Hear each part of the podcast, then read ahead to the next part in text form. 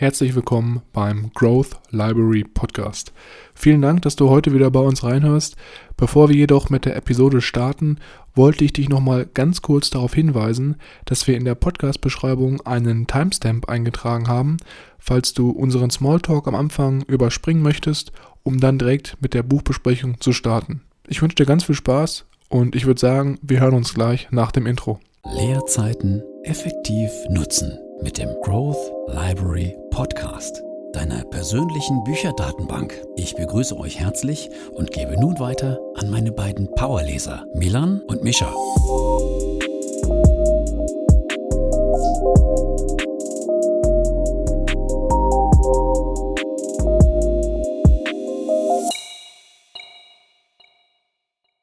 Herzlich willkommen, wie immer, auch nochmal von meiner Seite, hier beim Growth Library Podcast. Mein Name ist Milan und am anderen Ende der Podcast-Leitung befindet sich wie immer mein Bruder Mischa. Hallo und herzlich willkommen. Natürlich auch wie immer von meiner Seite. Mischa, ich muss eine kleine Story ganz am Anfang loswerden, bevor wir heute in den zweiten Teil von Die genial einfache Vermögensstrategie von Martin Weber einsteigen.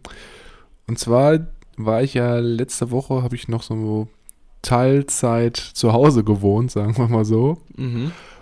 Und da hat dann eines Nachmittags, während ich so ein bisschen in der Arbeit vertieft war, die Haustür geklingelt.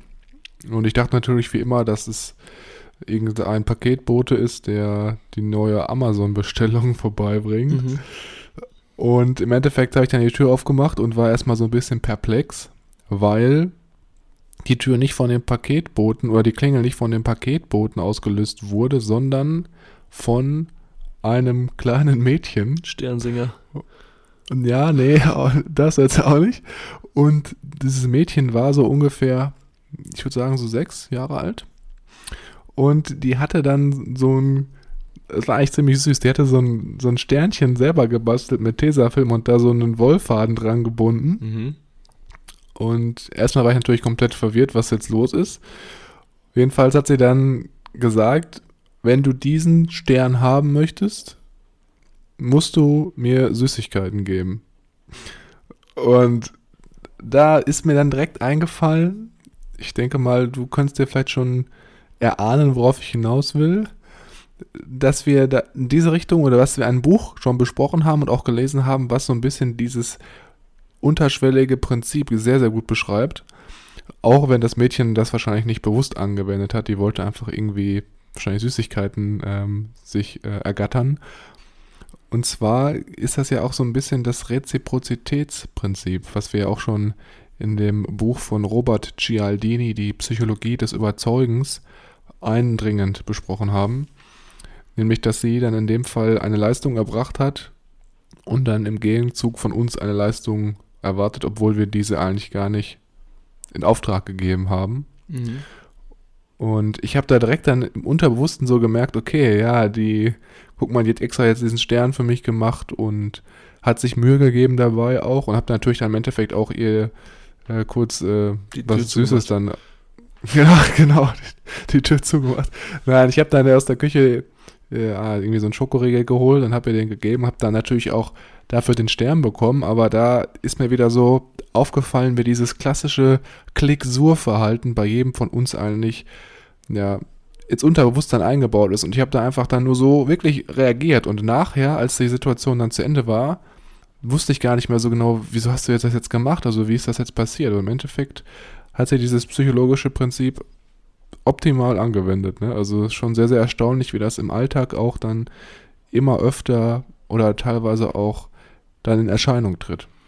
Ja, das erklärt einiges, denn ich bin ja momentan quasi jetzt deinen Platz hier eingenommen und wohne bei unseren Eltern, da das Studium ja sowieso alles online stattfindet und ich gestern ja angekommen bin hier und voraussichtlich mhm. die nächste Woche hier verbringe und an dem Schreibtisch hier oben sitze bei uns mhm.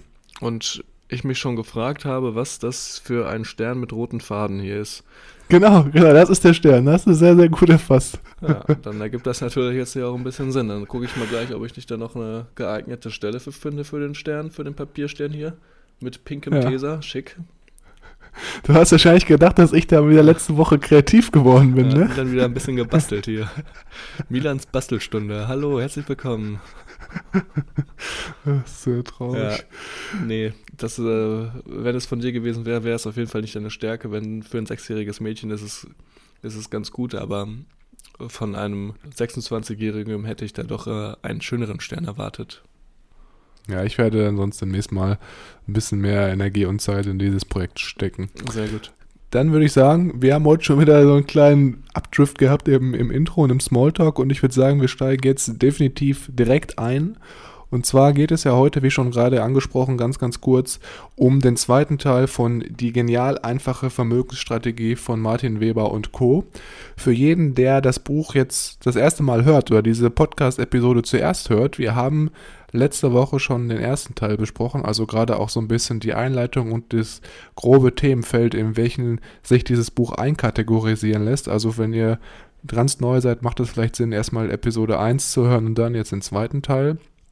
Heute geht es ja vor allem darum, wie wir unser angespartes Vermögen dann auch entsparen sollen am Ende, weil wir ja schon darüber gesprochen haben, wie man es am besten investiert. Aber jetzt geht es halt so ein bisschen darum, dieses ganze Vermögen dann im Alter zu konsumieren und sozusagen einen Wohlstand im Alter dann auch zu genießen, wo heute auch wahrscheinlich dann die Rente keine ganz unwesentliche Rolle spielen wird. Da werden wir auch ganz drüber sprechen, was es da so für Rentenarten gibt. Aber am Wesentlichen liegt heute der Fokus wirklich auf das Entsparen des Vermögens, was wir dann durch verschiedene Fonds angesammelt haben. Wie immer ist es natürlich so, dass wir nicht jede einzelne Seite des Buchs heute besprechen, also, weil das einfach den Rahmen unseres Podcasts sprengen würde. Wir haben uns hier wieder pro Kapitel so ein, zwei wichtige Fakten rausgesucht, welche wir dann hier anreißen werden. Und wenn ihr im Laufe des Podcasts merkt, okay, die ganzen Sachen, die die Jungs hier besprechen, die sind wirklich schon interessant und ich würde da noch etwas detaillierter in die Thematiken einsteigen, dann ist es natürlich wie immer so, dass wir einen Link zu dem Buch in die Podcast-Beschreibung gepackt haben. Da könnt ihr dann vielleicht auch noch ein paar andere Bewertungen zu dem Buch euch durchlesen, wenn ihr auf den Link klickt und dann eventuell das Buch auch erwerben, je nachdem, wie ihr möchtet. Und ansonsten würde ich sagen, wir steigen jetzt mal direkt ein und schauen uns an, was die Autoren hier noch zu sagen haben. Sehr schön, dann würde ich sagen, wir steigen jetzt mal optimal direkt in das erste Kapitel ein. Und zwar heißt das Kapitel hier Investieren im Zeitverlauf. Und was die Autoren hier ansprechen, ist meiner Meinung nach ein sehr, sehr wichtiger Punkt. Nämlich geht es hier zentral um die Frage, ob man Kapital einmal insgesamt komplett an einem Zeitpunkt investieren sollte oder aber die Kapitalinvestition über mehrere Perioden streuen sollte. Und hier gibt es natürlich verschiedene Vor- und Nachteile oder auch wahrscheinlich auch Überlegungen, die man dann selber für sich als Privatperson treffen sollte. Und Mischa, was ist denn jetzt sozusagen der Vorteil, wenn man jetzt seine Kapitalinvestition über einen längeren Zeitraum aufstückelt? Genau, die Aufstückelung über einen längeren Zeitraum, also die zeitliche Aufgliederung, ist zum Beispiel sinnvoll, wenn man sich sehr unsicher ist, ob die Aktie momentan richtig bewertet ist. Heißt, stell dir vor, du hast 5000 Euro und möchtest die in die Aktie X investieren und am 17.03. kaufst du dann die Aktie zu einem extrem überbewerteten Aktienkurs und danach fällt die Aktie wieder. Das heißt, du machst erstmal ordentlich Minus. Um das Ganze quasi zu dezimieren, dieses Risiko, dass du zu einem viel zu hohen Aktienkurs einsteigst, bietet es sich an, dies zeitlich aufzuteilen sozusagen über einen Sparplan oder über ein anderes ähnliches Instrument deine Gesamtsumme über mehrere Monate aufzustückeln und dann zu jedem Monatsbeginn immer in diese Aktie zu investieren. Weil wenn zum Beispiel, wie du schon sagtest, vielleicht im Januar die Aktie sehr, sehr hoch bewertet ist und du dich dann ärgerst, was sie danach fällt, hast du natürlich dann den Vorteil, dass wenn du im Februar die Aktie kaufst und sozusagen der Preis gefallen ist, du dann natürlich etwas günstiger die Aktie erwerben kannst. Dagegen ist natürlich jetzt die Einmalanlage natürlich, das ist natürlich der Nachteil bei der Einmalanlage, wie du schon gerade gesagt hattest, dass man dann hier eventuell Aktien zu einem sehr hohen Aktienkurs kauft. Der Vorteil ist aber hier ganz klar, dass wenn du einmal dein gesamtes Kapital anlegst, von diesem Zeitpunkt an aus auch direkt dein gesamtes Kapital für dich arbeitet und du natürlich auch einen sehr, sehr großen Hebel hast und die Rendite sich automatisch auf das gesamte Kapital direkt bezieht. Und die Autoren kommen hier in dem Buch nach verschiedenen ähm, Analysen auch zu dem, zu dem Fazit, dass die Sofortanlage durch eine Einmalinvestition natürlich wesentlich riskanter ist, aber auch wesentlich lukrativer, weil du, wie gesagt, das ganze Kapital für dich von Anfang an arbeiten lassen kannst. Was hattest du gerade schon angesprochen? Sparpläne. Sparpläne sind auf jeden Fall auch eine sehr, sehr gute Option, gerade wenn man jetzt nicht irgendwie 20.000 Euro, 30.000 Euro locker auf dem Girokonto rumliegen hat, die man mal eben so investieren kann. Gerade auch jetzt ähm, in jüngeren Jahren, wenn man noch als Student unterwegs ist oder halt gerade mit dem Berufsleben startet, kann man durch Sparpläne sehr, sehr gut automatisiert schon mit Kapital oder ja, Vermögensaufbau anfangen. Das heißt, hier durch einen Sparplan, in dem du vielleicht jeden Monat 50 bis 52 Euro in einen ETF investierst, um dann dein, ja, dein Vermögen aufzubauen und das Geld für dich arbeiten zu lassen. Im Nachhinein ist man natürlich immer schlauer und kann sich dann an die Nase fassen und sich denken, ach Mensch, der Kurs war doch relativ niedrig, hätte ich mal mein ganzes Geld zu dem Kurs gekauft und nicht die drei Monate danach noch zu einem höheren Kurs eingestiegen. Aber im Vorfeld, was in jedem Falle dann ähm, zutrifft, sagen die Autoren ganz deutlich, sind beide Möglichkeiten, also sowohl die Einmalanlage als auch die zeitliche Aufteilung aus ökonomischer Perspektive gleich sinnvoll. Da kann es natürlich dann helfen, sich mit den Aktienkursen ein bisschen auseinanderzusetzen, mit der momentanen Situation des Unternehmens und der momentanen Bewertung. Und dann ist es letztendlich jedem Anleger selbst überlassen, ob er sich für die Einmalanlage oder die zeitliche Aufteilung entscheidet. Ja, Micha, hätten wir diese glorreiche Vorsagekugel, dann müssten wir wahrscheinlich auch seit ungefähr vier Jahren nicht mehr arbeiten, sondern, sondern könnten unser Geld am Aktienmarkt verdienen, aber leider haben wir diese nicht. Ja, das wäre schön. Ähm, oder wir setzen einfach alles äh, wie momentan in GameStop-Aktien, falls du das Genau, richtig. Hast. Ja, die ganzen Robin Hood-Trader, die natürlich dann äh, sehr riskante Hebelprodukte investieren, aber ich denke mal, das wird jetzt etwas zu weit ins Detail gehen. Also wir bleiben hier, glaube ich, heute erstmal bei den ETFs und schauen uns an, was wir denn als passive Anleger auf jeden Fall Gutes für unsere Altersvorsorge tun können. Mein Fazit in dem Kapitel äh, war vor allem, dass man sich eine extra Portion Gelassenheit zulegen sollte. Sowohl mhm. für die Einmalanlage als auch für die zeitliche Aufteilung. Und ja, was ich sehr interessant fand, war wirklich, dass es aus ökonomischer Perspektive beides gleich sinnvoll ist und da keiner der beiden Strategien einen großen Vorteil zeigt.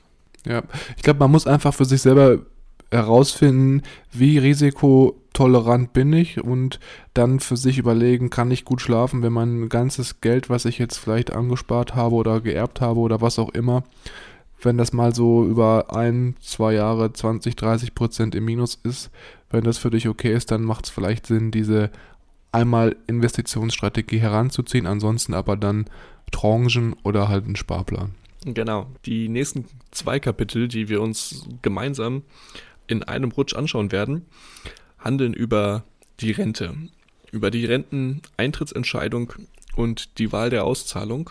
Mhm. Fangen wir zuerst einmal grob damit an, was es für Rentenmöglichkeiten eigentlich gibt. Es wird wahrscheinlich mhm. für die meisten Hörer noch relativ weit weg sein, sich mhm. mit der Rente auseinanderzusetzen, aber wir kennen es ja aus der guten Sparkassenwerbung lieber jetzt als später, ne? Die, so ungefähr.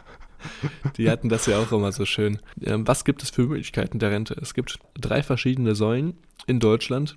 Es gibt die gesetzliche Rentenversicherung, bei der man quasi über die Jahre hinweg Geld einzahlt und Rentenpunkte sozusagen sammelt. Da gibt es eine sehr interessante Rentenformel, die in dem Buch auch erklärt wird, aus was für Punkten die sich zusammensetzt und wie man dann seine monatliche Rente berechnen kann. Ganz grob zusammengefasst, über dein Berufsleben hinweg sammelst du Punkte. Jedes Jahr gibt es einen Rentenwert und dann gibt es noch zwei andere Faktoren, die miteinander multipliziert dann deine monatliche Rente ergeben. Was auch sehr interessant ist, diese Punkte kann man am Ende der Arbeitsphase, also kurz vor Renteneintritt, auch dazu kaufen für mehr Geld. Also es ist sehr, sehr stark mit Trade-offs behaftet, mit Abwägungen, mit Entscheidungen, die man treffen kann, um sein, seine gesetzliche Rente zu maximieren. Als ich das gelesen habe mit diesen ganzen Punkten, die man auch nach, nachkaufen kann, hatte ich das Gefühl, es ist, hört sich so ein bisschen an wie in so einem Videospiel, wo man dann, so, mhm. dann so verschiedene Punkte einzahlen kann, auszahlen kann, mhm. so, also schon ein sehr, sehr komplexes System auf jeden Fall. Ja, aber sehr interessant, äh, wenigstens mal davon zu, ge zu gehört haben und vielleicht nicht sich erst damit zu beschäftigen, wenn es dann zwei Jahre ähm, kurz davor steht. Definitiv.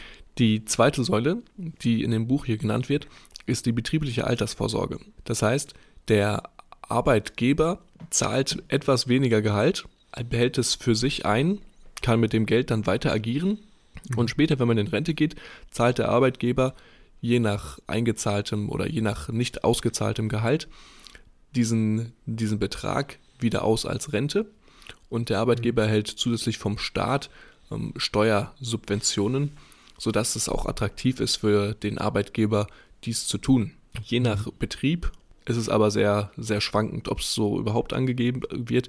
In den meisten groß- und mittelständigen Konzernen wird es angegeben, aber das äh, ja, muss man für seinen eigenen Betrieb rausfinden. Hm, das machen, glaube ich, auch nicht, macht natürlich auch nicht jedes Unternehmen. Ne? Das ist Mhm. natürlich auch dann meistens in großen DAX-Unternehmen, MDAX-Unternehmen oder äh, vielleicht auch SDAX-Unternehmen, die das dann wirklich aktiv anbieten. Aber muss man natürlich dann auch immer selber schauen, ob der Arbeitgeber solche Leistungen dann ähm, ja, investiert. Genau. Wichtig hierbei ist, dass der Arbeitnehmer bzw. dann der Rentner seine Betriebsrente direkt vom Arbeitgeber enthält. Die letzte Säule, die es dann noch abschließend hier gibt, ist die private Rentenversicherung, die private Altersvorsorge. Die klassischen Versicherungen, die man hier als Privatperson abschließt, unabhängig vom Staat und vom, von der Beschäftigung, der momentanen Beschäftigung, sind hier die Riester- und Rürup-Rente, die aber auch hier dann kurz angeschnitten werden, mit denen wir uns aber auch nicht zu lange aufhalten wollen. Denn wir wollen uns jetzt im zweiten Schritt den Fokus mehr darauf legen, wie das Entsparen funktioniert. Das heißt, wie die Rente dann letztendlich in unserer Tasche landet und was es da für Möglichkeiten gibt. Um die Rente letztendlich dann ausgezahlt zu bekommen, gibt es zwei Möglichkeiten. Es gibt entweder die klassische Rente, wie, wir, wie man sie sich meistens vorstellt, mit monatlichen Beträgen, die auf dem Konto dann landen. Oder es gibt auch die Einmalzahlung. Die Einmalzahlung ist, wie der Name schon sagt, eine einmalige Zahlung, die stattfindet und damit dann quasi deine Rente komplett abbildet, bei der du dann den Vorteil hast zum Beispiel, dass du mit dem Geld handeln und aktiv äh, investieren kannst. Natürlich auch hier natürlich mit dem Risiko wieder, wobei die Rente etwas sicherer, also die monatliche Auszahlung von deinem Rentengehalt oder Renten, von deinem Rentengeld stets sicherer ist, aber auch sehr konstant vorgegeben, ohne, ohne Gewinnmöglichkeiten. Ich muss offen zugeben, ich fand das ziemlich interessant, weil ich gar nicht wusste, dass man das Geld, was man dann in der in die Rentenkasse einzahlt sozusagen, auch sich upfront, bevor man jetzt wirklich ins Rentenalter geht oder in die Rente eintritt, sich komplett auszahlen konnte. Ich wusste, dachte eigentlich immer früher, dass man wirklich nur diese Option hat, monatlich dann die Rente zu bekommen. Und ähm, ja, das ist natürlich auch wieder hier schon gerade auch wie beim Investieren, wo wir gerade ganz kurz drüber gesprochen hatten, eine sehr, sehr interessante Entscheidung und auch eine sehr, sehr wichtige Entscheidung, die man natürlich anhand von verschiedenen Faktoren dann treffen muss. Und deswegen finde ich sehr, sehr gut, dass wir hier schon mal darüber sprechen, weil natürlich je früher man sich Gedanken über diese wichtige Entscheidung macht, man dann auch dementsprechend besser, ja, seine Entscheidung treffen kann. Hm, absolut. Und es gibt jetzt quasi nicht nur die Möglichkeit, die Auszahlung als Rente oder als Einmalzahlung zu bekommen. Es gibt auch bei der Einzahlung, also bei dem Anlegen deiner Rente, bei dem Ansparen deiner Rente, auch wieder die Möglichkeit, eine Einmaleinlage zu vollziehen. Das heißt, einmalig einen großen Haufen Geld zu investieren und diesen dann verrentet zu bekommen, wenn man das so, so sagen darf im Fachgebiet. Sehr interessant, sehr komplex und auch hier kann man sich wahrscheinlich wieder denken, gerade in der Pri privaten Rentenversicherung gibt es auch drei verschiedene Auszahlungsvarianten. Einmal eine konstante, eine volldynamische und eine teildynamische, die in dem Buch auch sehr schön beschrieben werden.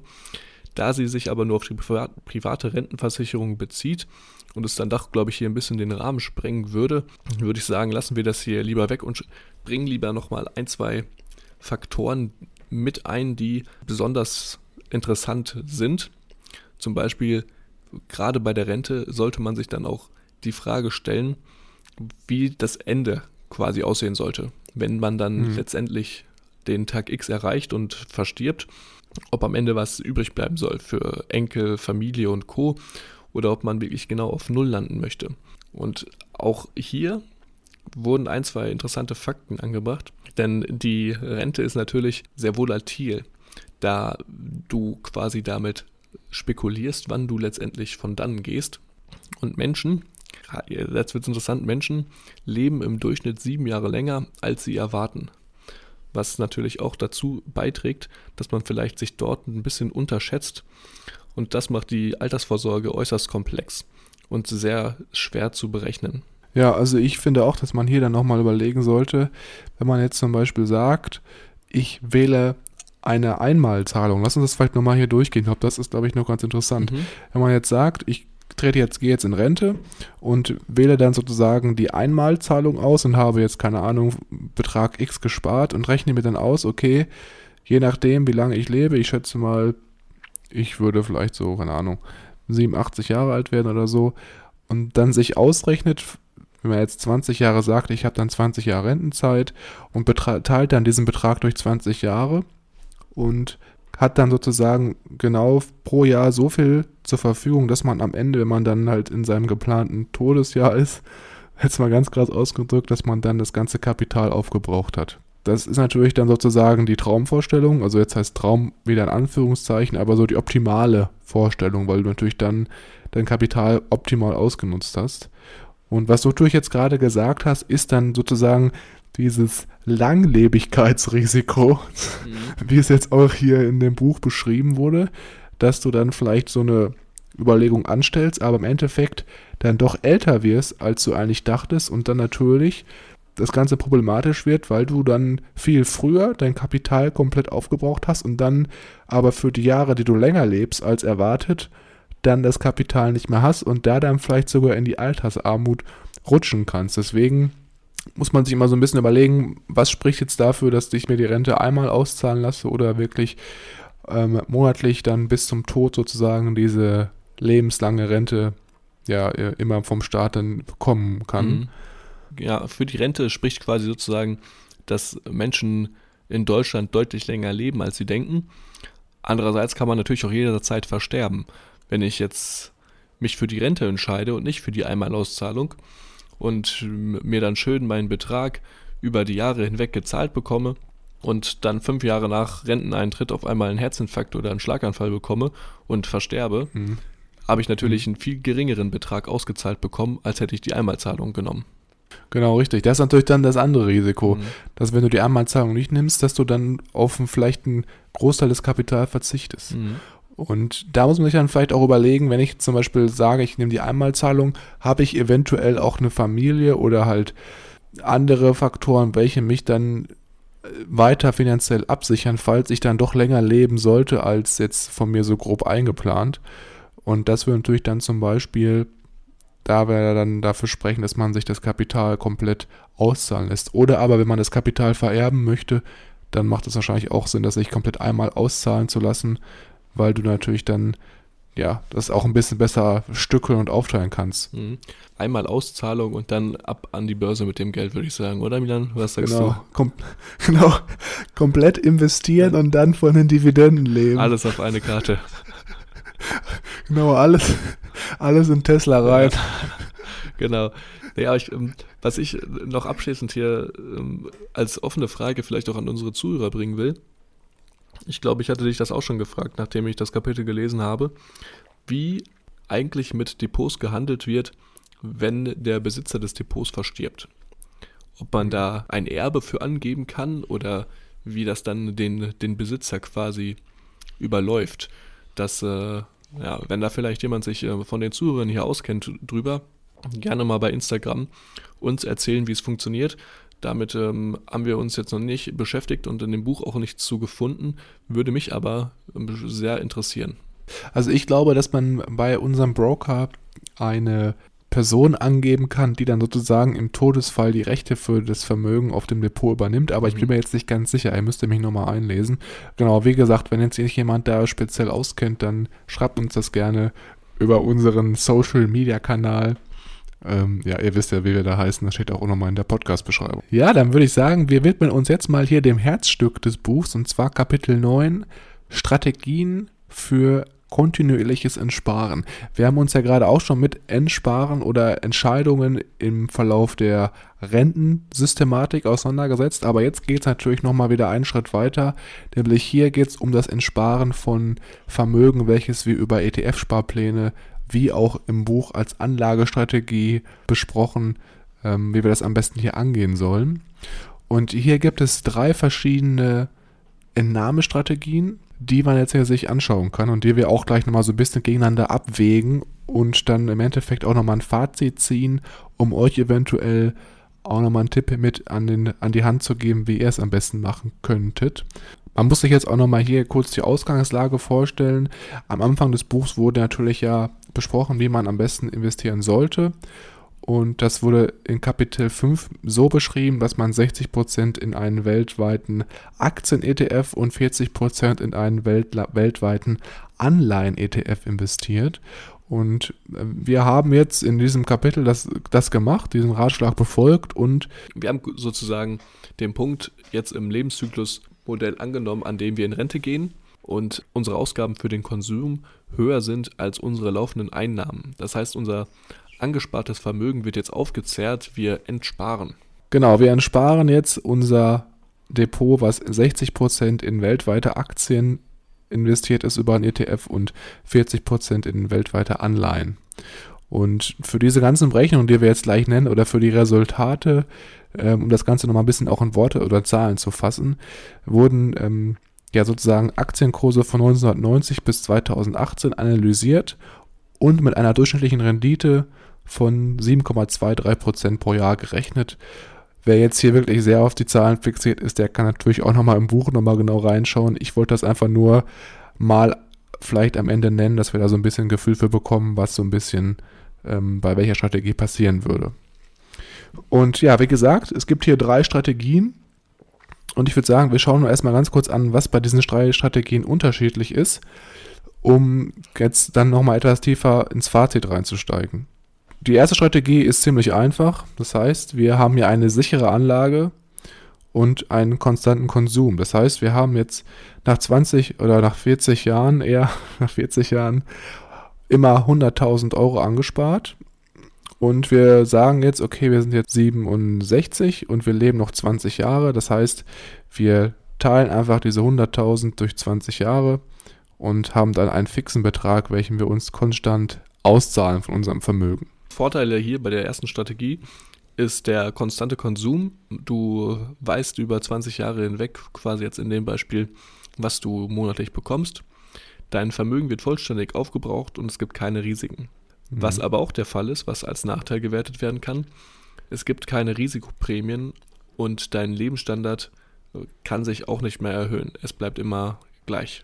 Genau, das wird auf jeden Fall auch mit der Risikoprämie nochmal sehr, sehr interessant, wenn wir uns die Zahlen anschauen. Risikoprämie ist natürlich dann immer gegeben, wenn du dein Geld nochmal in den Kapitalmarkt investierst. Dann die zweite Entnahmestrategie, über die wir mal ganz kurz hier äh, sprechen möchten, ist es so aufgeteilt, dass man eine Anlage am Kapitalmarkt tätigt. Das heißt, das Kapital, was wir dann ähm, zusammengespart haben, wird dann wieder in den Kapitalmarkt angelegt und wir haben einen konstanten Konsum. Das heißt, am Anfang eines jeden Jahres nehmen wir immer für das Jahr entsprechend unser festgelegten Prozentsatz für unser Rentenkonsum und legen dann den übrig bleibenden Betrag wieder für ein Jahr am Kapitalmarkt an. Wir schauen uns hier an, 4% meines Kapitals möchte ich pro Jahr für meine Rente verkonsumieren. Dann entnehme ich diesen Betrag und lege das Geld natürlich dann an.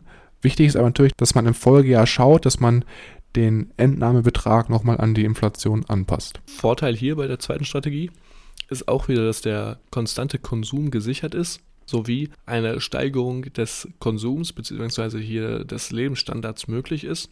Aber dadurch, dass wir das Geld auch anlegen, sind wir einem Pleiterisiko ausgesetzt. Das heißt, es gibt die Möglichkeit, dass am Ende unserer Rente durch sehr schlechtes Anlegen unseres Geldes nichts mehr übrig bleibt. Andernfalls herum könnte es aber auch gegebenenfalls zu einem hohen Endvermögen nach unserem geplanten Zeitraum, nach unserem Tod sozusagen, noch vorhanden sein, das dann wiederum an Erben oder Freunde, Familie weitergegeben werden kann. Man muss halt hier schauen, man merkt schon so ein bisschen, hier hängt es schon etwas mehr damit zusammen, wie sich der Kapitalmarkt entwickelt.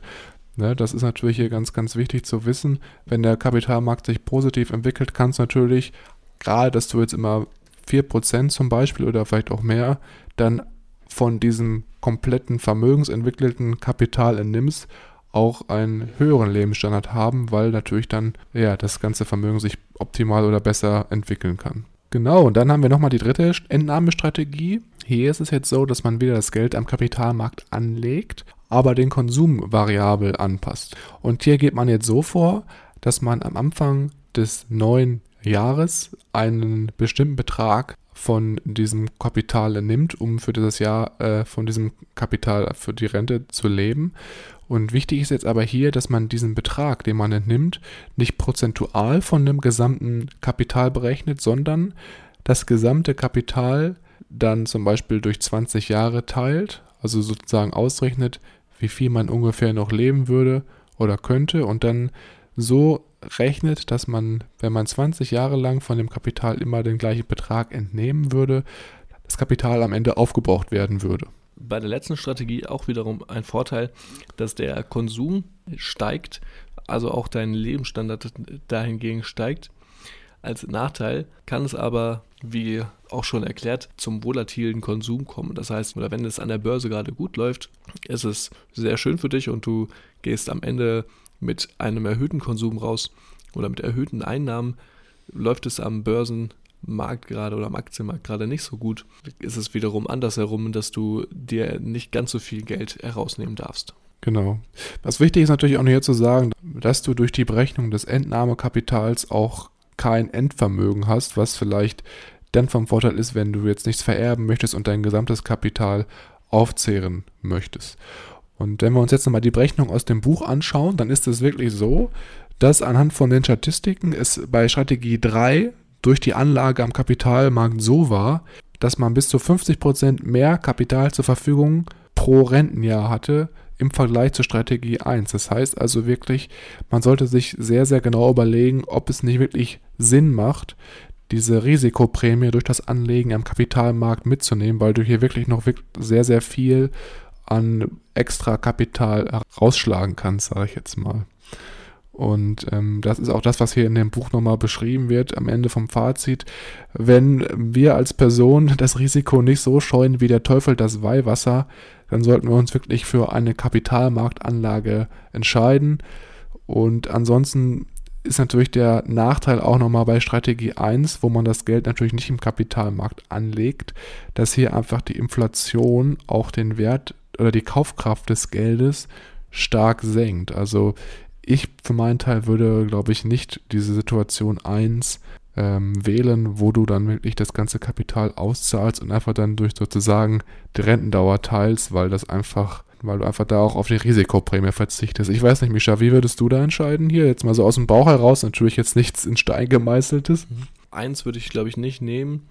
Ich hatte eher auch Strategie 2 oder 3 genommen, bei dem ich wenigstens einen Teil meines Geldes am Aktienmarkt noch investiere und dann einen konstanten Konsum möglichst gewährleiste. Ja, ich denke, das ist auf jeden Fall der richtige Ansatz, um hier dann auch als Rentner sozusagen nochmal die eine oder andere Risikoprämie mitzunehmen. Mhm. Ist natürlich auch mal die Frage hier, warum spricht niemand über die anderen beiden Strategien? Ist natürlich eigentlich ganz klar, wenn man jetzt als Versicherungsmakler Lebensversicherung verkaufen möchte, hat natürlich auch einfach kein Interesse an über Option 2 oder 3 zu sprechen, weil das natürlich dann sozusagen dieses Angebot der Lebensversicherung selber ähm, kaputt machen würde.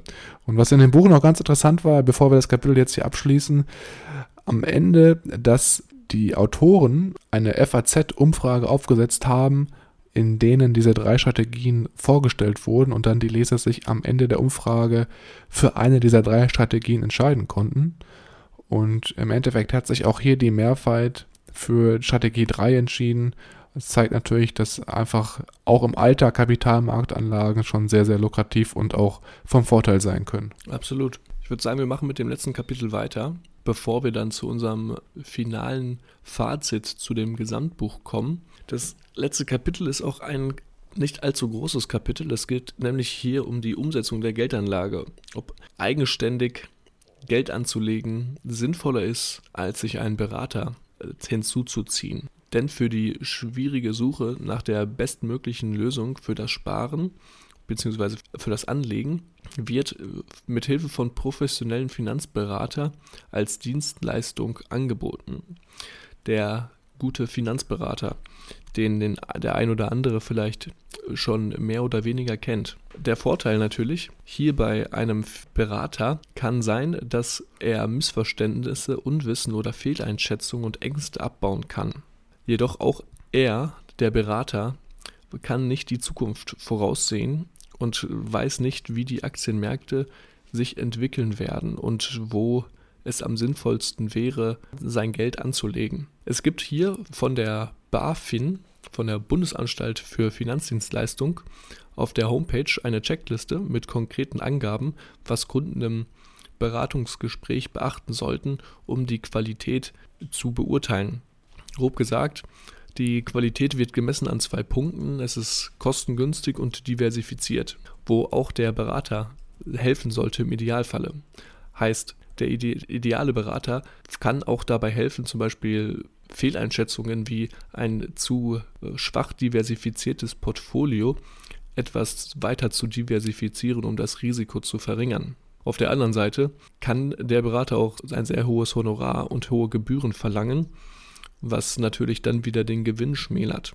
Also wir sehen auch die Frage nach dem Berater oder der eigenständigen Anlage ist von vielen Trade-offs geplagt, von vielen Abwägungen, was einem letztendlich wichtiger ist oder bei welchen Stellen man vielleicht mal mehr oder mal weniger Hilfe braucht. Ein ganz netter Seitenhinweis, den ich hier noch schön fand, war sogenannte Robo-Advisor, von denen ich noch nicht gehört hatte davor. Das sind quasi Online-Berater, die kostengünstiger sind und sich im Idealfall an der Standard- ähm, Frage oder nach dem Standardprozedere der BaFin langhangeln und dir dabei helfen, dein perfektes Portfolio sozusagen zu helfen. Aber auch hier ist natürlich wieder die Hilfe zur Selbsthilfe gegeben im Buch, um sich zum Beispiel selber schlauer zu machen in Internetforen oder Podcasts, wie zum Beispiel hier der Fall, oder wie bei unseren Freunden, den Finanzrocker, der Finanzvisier oder auch Madame Moneypenny, den vielleicht auch schon die ein oder anderen hier kennen. Ja, da muss ich dazu sagen, dass zum Beispiel der Finanzrocker oder auch der Finanzvisier mich auch sehr, sehr lange in meinen Pausen in Singapur in mal während meines Praktikums begleitet haben. Also ich habe da wirklich auch gerade auf dem Weg zur Arbeit, von der Arbeit weg oder auch wie gesagt in der Pause oft dann die Finanzpodcasts gehört. Das war sogar auch mein erster oder meine ersten Berührungspunkte mit dem Bereich Finanzen und finanzieller Bildung.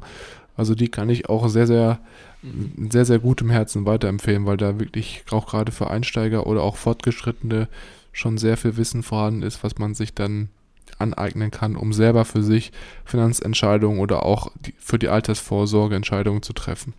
Sehr schön. Ich würde sagen, das war ein sehr schöner zweiter Teil von dem Buch von Martin Weber und seinen Kollegen. Jetzt natürlich wieder nochmal kurz zum Abschluss, was wir davon am interessantesten fanden, was nehmen wir hier mit und was war vielleicht nicht äh, ganz so schön, was ist vielleicht etwas ausbaufähig. Das nicht ganz so schöne, das etwas ausbaufähige, hält sich bei mir sehr stark in Grenzen, da ich im Ganzen sehr zufrieden mit dem Buch war und ich es sehr informativ fand. Ich hatte davor mir über die Rente noch nicht allzu viele Gedanken gemacht, beziehungsweise mich nicht so im Detail damit beschäftigt. Jedoch dadurch, dass es sehr wissenschaftlich ist, kann man das natürlich schwierig vergleichen mit einem Finanzbestseller ähm, wie zum Beispiel von Bodo Schäfer, der einen da etwas mitreißender versucht zu animieren. Da ist das Buch sehr wissenschaftlich, sehr fundiert und jeder, der hier einen ja, vielleicht einen kleinen Finanzroman erwartet, der ihn mitreißt und engagiert und ihm aufzeigt, wie toll und wie cool alles sein kann, ist hier definitiv fehl am Platz. Ja, dem würde ich auf jeden Fall zustimmen. Ich glaube auch, dass gerade hier ein wissenschaftliches Buch natürlich klar etwas trockener ist und nicht so emotional geschrieben wie jetzt zum Beispiel das Buch von Bodo Schäfer. Aber ich denke mal, wenn man beides liest, ist man eigentlich optimal aufgestellt im Bereich Finanzen oder hat schon einen sehr, sehr guten Schritt gemacht. Und ich finde es eigentlich auch ganz schön, dass man hier so ein bisschen anhand von verschiedenen Studien die Strategie nochmal analysiert dargestellt hatte. Also klar, ist natürlich jetzt ein bisschen trockener vom Lesen, aber auf der anderen Seite gehört das auch einfach dazu, wenn man jetzt wirklich statistisch analysiert die Anlagestrategie nochmal dargestellt haben möchte. Mhm. Rückt vielleicht dann da auch wieder die Perspektive des geschaffenen Egos durch den ein oder anderen Finanzroman in die Realität zurück. Und auf der anderen mhm. Seite was ich auch besonders schön fand, war auch hier, dass es halt sehr wissenschaftlich war und einem hier sehr fundiert und sehr korrekt gezeigt wurde, was möglich ist und wie es wirklich in der Realität läuft, ungeschmückt. Mhm, unter anderem fand ich die Kerngedanken, die hier gebracht wurden, auch sehr, sehr schön und sehr gut, da sie sich nämlich mit vielen Büchern, die wir ja bis jetzt auch schon gelesen haben, überschnitten haben. Das heißt, selbst wenn man mit einem Bestsellerbuch, das vielleicht dann etwas umschmückter die Sachen beschreibt, anfängt, dass man dort nahezu die gleichen Anweisungen oder Empfehlungen, sage ich mal, hier bekommt. Was ich auch sehr schön fand, am Anfang wurde ein, wurde ein kurzer Überblick über jedes Kapitel ähm, gegeben, was sehr nett war. Und die Grundidee des Lebenszyklusmodells und des der Trade-off-Variationen fand ich hier sehr schön, dass es eben nicht die perfekte Strategie für jedermann gibt, sondern alles sehr spezifisch individuell gehandhabt werden sollte und überlegt werden sollte, ob es vielleicht für sich selbst passt. Ja, mir hat das Buch jedenfalls auch sehr, sehr stark nochmal aufgezeigt, dass man sich auch relativ früh Gedanken machen sollte, auch jetzt bezüglich der Entscheidungsfindung, die du gerade angesprochen hattest im Bereich Rente und auch Entnahmestrategien. Das fand ich sehr, sehr, sehr, sehr schön. Gerade auch, dass die Entnahmestrategien äh, so dargestellt wurden und auch rechnerisch mit Zahlen untermauert, weil man da auch einfach dann das Ganze auch greifbarer hatte. Weil ich auch das Problem hatte, dass ich oft immer gehört habe, okay, leg dann Geld jetzt in ETFs an oder bau dir Vermögen mit ETFs auf oder allgemein Fonds oder Aktien, aber dann geht es ja auch vor allem darum, wie du dann dieses Vermögen am besten konsumierst oder halt auch entnimmst. Und diese Strategien haben da schon mir persönlich sehr, sehr viel weitergeholfen, weil ich mir das Ganze jetzt wesentlich besser vorstellen kann, was da vielleicht potenzielle Ansätze sind, um ja optimal dann seinen Konsum aus, auszunutzen.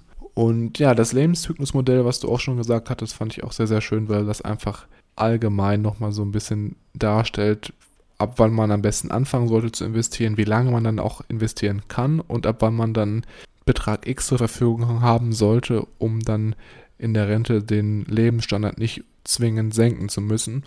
Und ja, deswegen allen im Allen auf jeden Fall ein sehr, sehr schönes und auch interessantes Buch, was natürlich etwas wissenschaftlicher geschrieben ist, aber dadurch auf jeden Fall eine sehr, sehr hohe Informationsdichte hat, welche dem Leser einfach das ganze Thema Sparen und Vermögensaufbau wissenschaftlich nochmal sehr, sehr gut nahe bringt. Mhm. Sehr schön. Dem kann ich mich nur anschließen. Ich freue mich schon auf das nächste Buch, das ja auch wieder im Finanzsektor liegen wird. Genau, da werden wir ja auch nochmal ganz kurz über den Finanzsektor sprechen. So, dann war es das auch wieder für heute, würde ich mal sagen. Vielen, vielen Dank an jeden, der es geschafft hat, bis hierhin unseren Stimmchen zu lauschen. Ich hoffe, ihr habt wieder einiges mitgenommen oder konntet den ein oder anderen Finanztipp für euch mitnehmen. Ich hoffe, dass euch das Wissen oder wir vor allem hoffen, dass euch das Wissen was gebracht hat. Wenn dem so ist, dann würden wir uns sehr über eine Bewertung bei Apple Podcasts freuen. Das hilft uns ganz einfach, unseren Podcast noch wesentlich bekannter zu machen und auch anderen Personen zu helfen, die uns vielleicht noch nicht kennen, aber von unserem Wissen dennoch profitieren können. Und ansonsten Ganz am Ende ist natürlich auch noch wichtig, was habt ihr von dem Buch gehalten? Habt ihr es schon gelesen? Wenn ja, stimmt ihr dem Ganzen, was wir hier erzählen, überein oder habt ihr andere Meinungen zu dem Inhalt?